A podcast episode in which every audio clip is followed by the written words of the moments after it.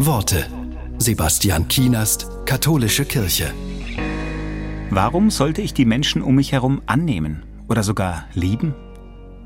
Der Philosoph und Kirchenlehrer Augustinus sagt dazu, wir müssen unseren Nächsten lieben, entweder weil er gut ist oder damit er gut werde.